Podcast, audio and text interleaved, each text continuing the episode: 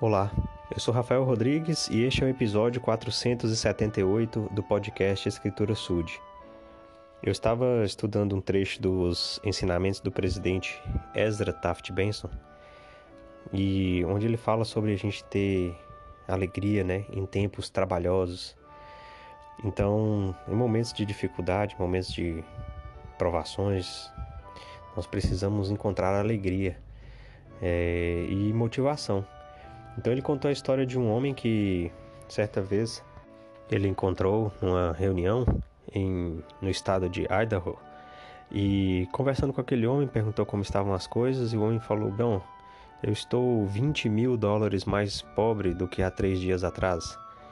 E eles comentaram o porquê daquilo, né? Foi o fato de ter uma geada, ter estragado a colheita do trigo e o presidente Benson perguntou se ele estava preocupado e ele falou: Bom, sim, mas nós temos nos preparado, temos armazenado algum alimento né, que vai dar e tudo, e, e vai sempre ter outra colheita. Né? Ou seja, aquele homem ainda mantinha o otimismo, mesmo depois de uma dificuldade tão grande.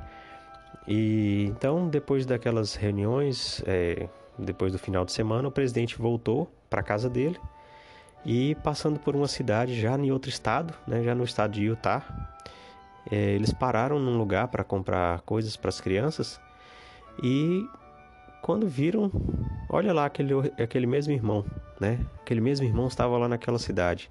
E o presidente Benson perguntou: oh, Você está por aqui tão longe? E ele falou: Ah, não, é nosso dia de ir ao templo, né? Está no nosso dia de visitar o templo. E e ele pergunta, e o presidente Benson então é, comentou, né, o fato de que é, ele falou assim: parece que a adversidade não abala o seu bom ânimo, não é?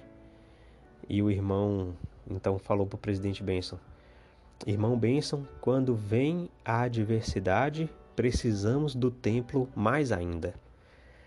Então o presidente disse que aprendeu bastante com esse irmão, né? O fato de que no momento de mais dificuldade dele, ele lembrou de como é importante visitar o templo. Né? O templo é a casa do Senhor, é onde a gente pode recarregar nossa bateria espiritual de uma maneira como não é possível em outro lugar.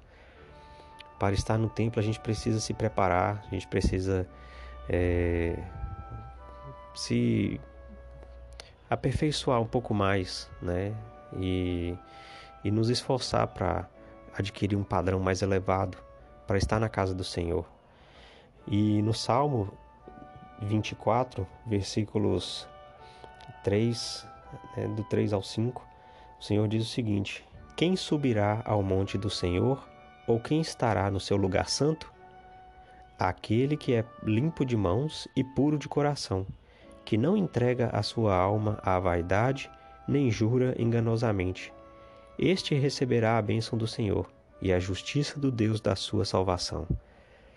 Então, realmente, a gente precisa ser limpo de mãos e puro de coração para ir à casa do Senhor. E o Senhor promete que vai nos abençoar, né? que a justiça dele não vai faltar para nós.